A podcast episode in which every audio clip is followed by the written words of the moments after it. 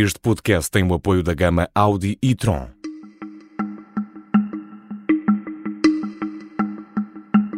Esta é a história do dia da Rádio Observador. Até onde pode ir Putin para agradar aos radicais?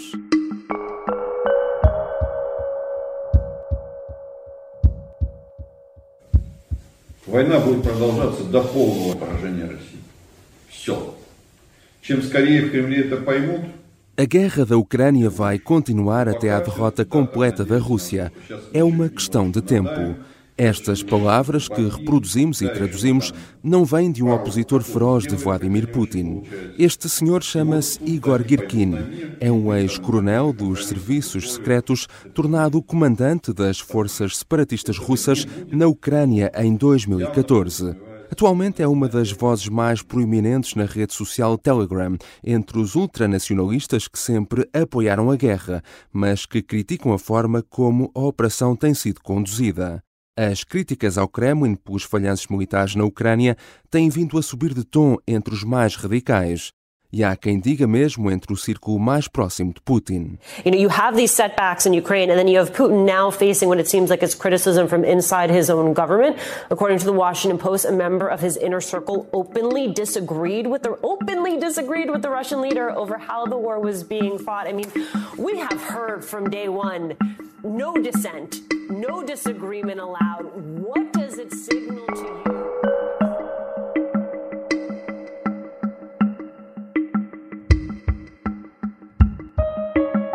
Primeiro foi a contraofensiva ucraniana que reconquistou dezenas de quilómetros em Kharkiv, no norte da Ucrânia. Depois, o ataque à ponte da Crimeia, uma troca de prisioneiros que os nacionalistas dizem ser inadmissível. E agora, a anunciada retirada de Kherson.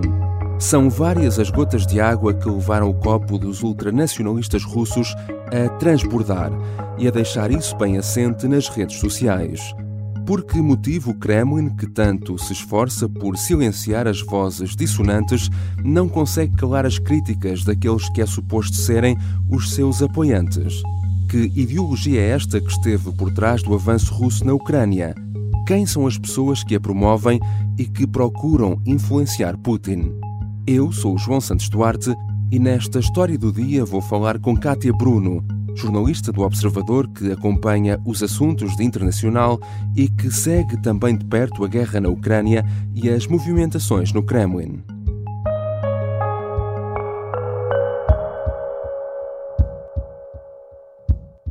Olá, Kátia, bem-vinda. Olá, João. Uma pergunta: eh, estás no Telegram? Estou por motivos profissionais. Não tenho conversas pessoais no Telegram, mas tendo em conta que na Rússia e na Ucrânia é um meio de comunicação muito usado para falar com algumas pessoas que estão lá, sim, sim tenho o Telegram. Então, o Telegram, vamos aqui uh, explicar, inicialmente surgiu como uma plataforma de mensagens alternativa ao WhatsApp, no sentido de oferecer, de facto, maior privacidade. Na Rússia, uh, uh, como disseste também, é muito usado e tem sido o terreno fértil das críticas a Putin e à forma como a guerra na Ucrânia tem estado a decorrer. Ora, aqui chegados, explica-nos uma coisa. Quem é Igor Girkin, ou Strelkov, como também é conhecido? Strelkov quer dizer tirador em hum. russo e é a alcunha de, deste homem. Um, é um, um, antigo agente dos serviços secretos russos, do FSB, que em 2014 se tornou muito conhecido na Rússia porque um, liderou uma das, das unidades que, que conquistou uh, uma cidade uh, no Donbass, no leste uhum. da Ucrânia. Era, portanto, um daqueles voluntários russos que a Rússia dizia não ter qualquer, qualquer controle sobre eles, que tinham ido espontaneamente uh, combater para a Ucrânia e que alguns especialistas acham que talvez tivessem mais ligações aos serviços secretos russos do que inicialmente se pensava. Strelkov, nos últimos tempos, uh, voltou a, dar muito nas vistas, já na Rússia, já regressou da Ucrânia há algum tempo, um, porque tem um dos canais no Telegram que mais tem feito críticas um, ao Kremlin e a Vladimir Putin, um, não no ponto de vista de não concordar com a guerra, mas no ponto de vista de achar que a guerra não está a ser dura o suficiente ou que não está a ser bem conduzida militarmente o suficiente e, e tem um grande alcance com milhares de pessoas a subscreverem o seu canal. Uhum. Vamos falar um pouco também da ideologia uh, uh, que os move, porque uh, nos ajuda também a perceber muito do que se tem passado nestes últimos tempos, a começar pela própria decisão de, de partir para a guerra na Ucrânia, desde logo. que ideologia é esta que estamos a falar? Bom, o, o ultranacionalismo russo tem diversas correntes. Um mas aquilo que é comum a, a, todos estes ultranacionalistas de quem falamos, uh, relacionados aqui com a guerra na Ucrânia, é, é, a ideia de que a Ucrânia, ou pelo menos parte do território ucraniano, um, pertencem uh, naturalmente, historicamente, à Rússia. Um, há, há, várias correntes, há, há um, uma corrente euroasiática que acha que a Rússia é um grande império da Euroásia que deve ser um contraponto ao Ocidente e, portanto, deve englobar vários territórios em volta. Há outros que uh, se focam na questão étnica e, portanto, dizem que uh, ucranianos e russos são povos eslavos e que devem pertencer ao mesmo império. Um, aquilo que une todas estas correntes e todas estas figuras uh, é a ideia de que a guerra na Ucrânia não só faz sentido, como tem de ser ganha não só deve, como tem de ser ganha, que não há outra alternativa. The daughter of one of President Putin's close ideological allies, Alexander Dugin, has been killed in a bomb attack. Uma das figuras dessa ideologia que descrevias há pouco, um dos mais conhecidos, é Alexander Dugin, muitas vezes mesmo referido como o cérebro de Putin. Ele voltou a ser notícia depois do atentado em Moscovo, em agosto, eh, que levou à morte da sua filha, Daria Dugina, e pelo qual os serviços secretos russos culpam a, Ucrânia. Ora, quem é Dugin e qual será uh, verdadeiramente a sua importância no pensamento e depois nas ações concretas uh, de Putin? Tecnicamente, não sabemos, no sentido em que. Uh, primeiro, ninguém está dentro da cabeça de Putin para perceber até que ponto é que ele uh, leu os escritos de, de, Dugin e achou exatamente este homem tem toda a razão, ou até no ponto de vista de um, que relação é que eles têm, porque o próprio Dugin diz que não conhece assim tão bem Vladimir Putin um, e, portanto, eles não, não se encontram regularmente, não se trata de nada disso. Agora, é verdade que grande parte das ideias que Dugin tem, tem defendido ao longo dos tempos uh, começam agora a, a surgir em muitos dos discursos de Vladimir Putin. Se isso acontece porque houve de facto uma inspiração de Putin uh, nestas ideias ultranacionalistas, ou se, pelo contrário, Putin já tinha estas ideias ideias e isto só lhe dá corpo teórico para as uhum. defender, uhum. uh, é uma questão que, que ninguém sabe, saberá responder a não ser o próprio Putin. Uh, nós já falámos aqui no início de Girkin, mas há também uh, alguns bloggers mais anónimos que estarão ligados ao um pouco sinistro grupo Wagner. Podes também explicar-nos melhor que grupo é esse e que ligações serão essas?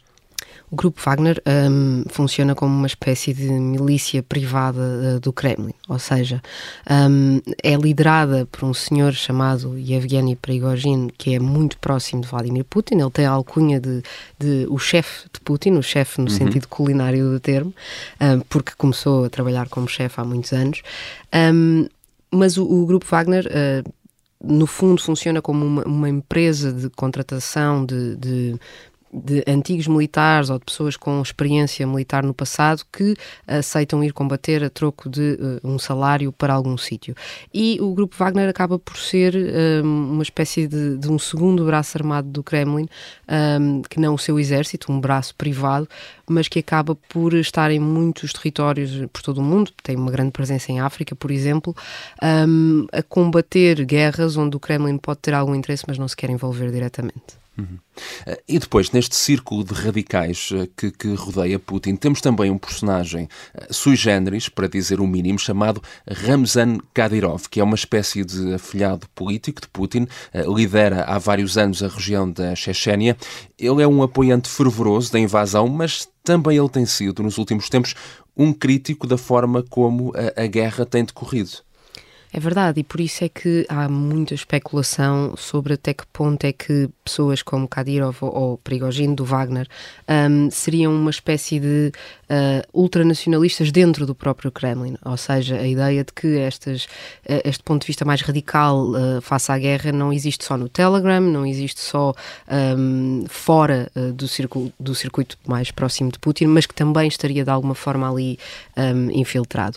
Ninguém sabe ao certo um, o que é que cada um deles pensa, sabemos apenas aquilo que dizem, e a verdade é que tanto, tanto Prigogine como Kadyrov uh, já disseram publicamente que uh, a guerra não, está, não estava a correr muito bem, que devia haver correções, que era preciso. Um, geralmente usam palavras muito duras em relação aos ucranianos e, e defendem que um, Putin deve ir com tudo para a Ucrânia. Uhum. Já voltamos à conversa com a jornalista Kátia Bruno.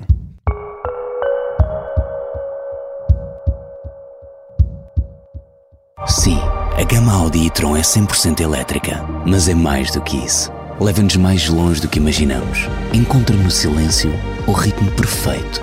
Faz-nos olhar duas vezes se formos suficientemente rápidos. Por isso, sim, a gama Audi e-tron é 100% elétrica. E entre outras coisas fantásticas, apoia esta história do dia. Audi, o futuro é uma atitude.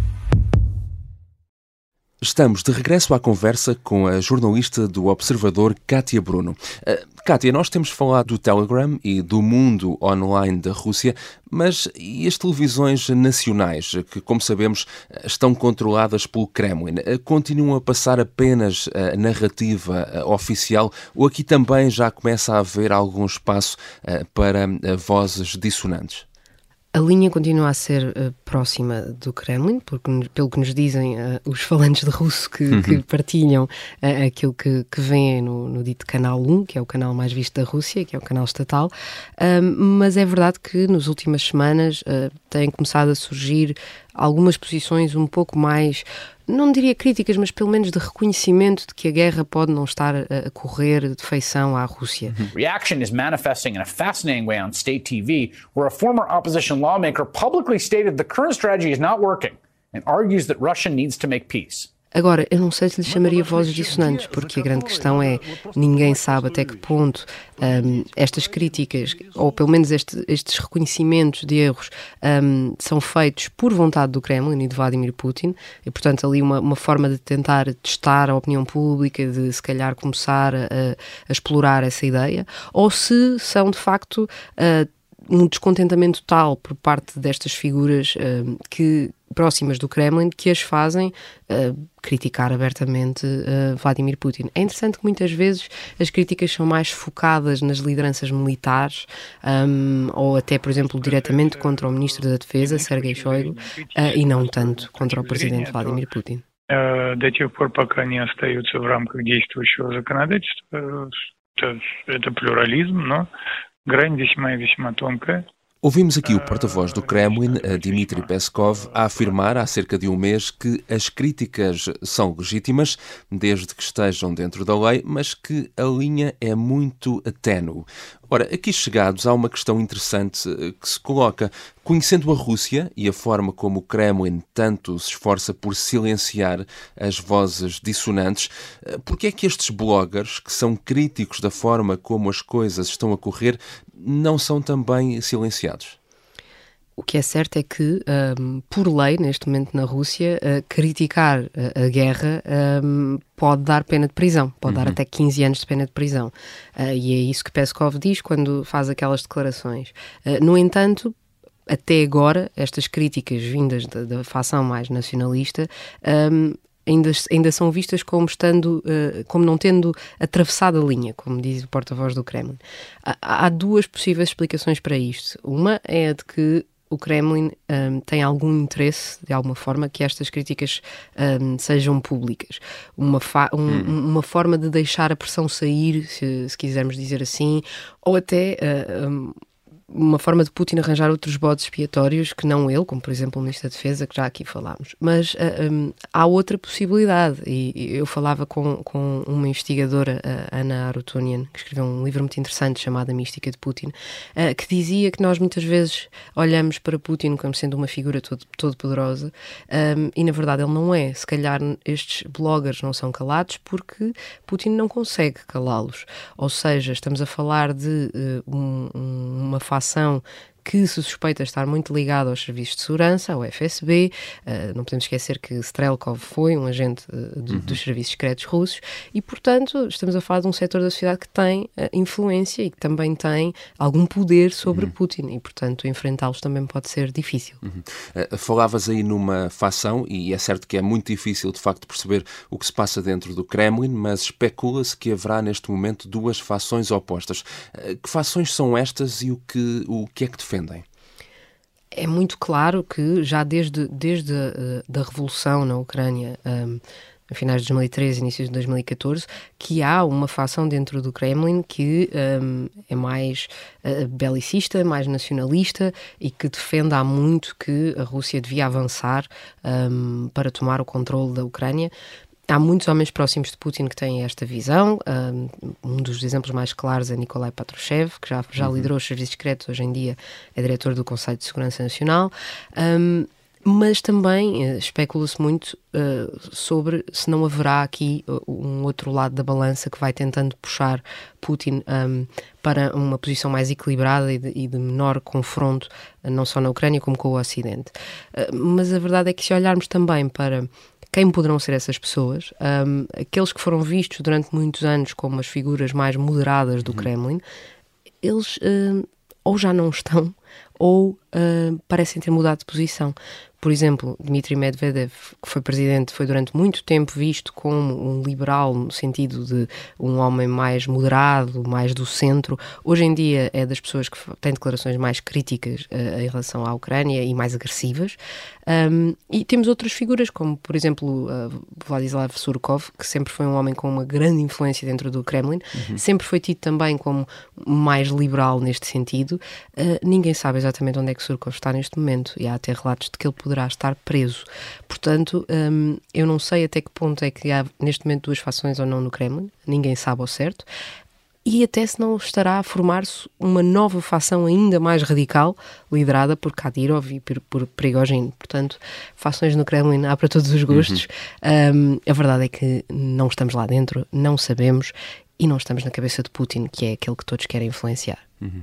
Tendo em conta, então, tudo aquilo que já falámos e todas estas uh, pressões, no fundo, expressas uh, pelos uh, nacionalistas, até onde pode então uh, ir Putin para uh, agradar a estas uh, visões mais radicais? Pode radicalizar de facto mais a guerra. Um, neste momento está ordenada uma mobilização parcial e não total, por exemplo, ou seja, pode de repente escalar e dizer que todos os homens aptos têm de ir combater na Ucrânia, pode declarar um estado de emergência, pode assumir uma política económica mais de, de, de guerra. Um, e também pode não fazer nada disto por saber que são medidas muito impopulares. Portanto, um, Putin pode radicalizar-se, pode já estar radicalizado uhum. e, e, ir estar nesse caminho, ou pode um, ter muito cuidado e não querer fazer nada disso. Um, no fundo, no fundo, pode ter mais medo do, da reação popular do que tem uh, destas fações mais nacionalistas, ou então não, porque pode de facto concordar a 100% com elas. Na verdade, não estamos na cabeça de Putin, por isso é muito difícil adivinhar. Uhum. Obrigado, Kátia. Obrigada eu.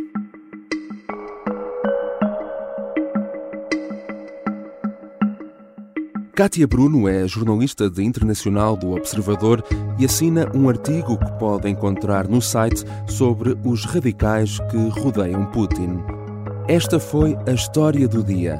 Neste episódio contamos também com sons da BBC, da CBS e da MSNBC. A sonoplastia e a música do genérico são do João Ribeiro. Eu sou o João Santos Duarte. Tenha um bom fim de semana.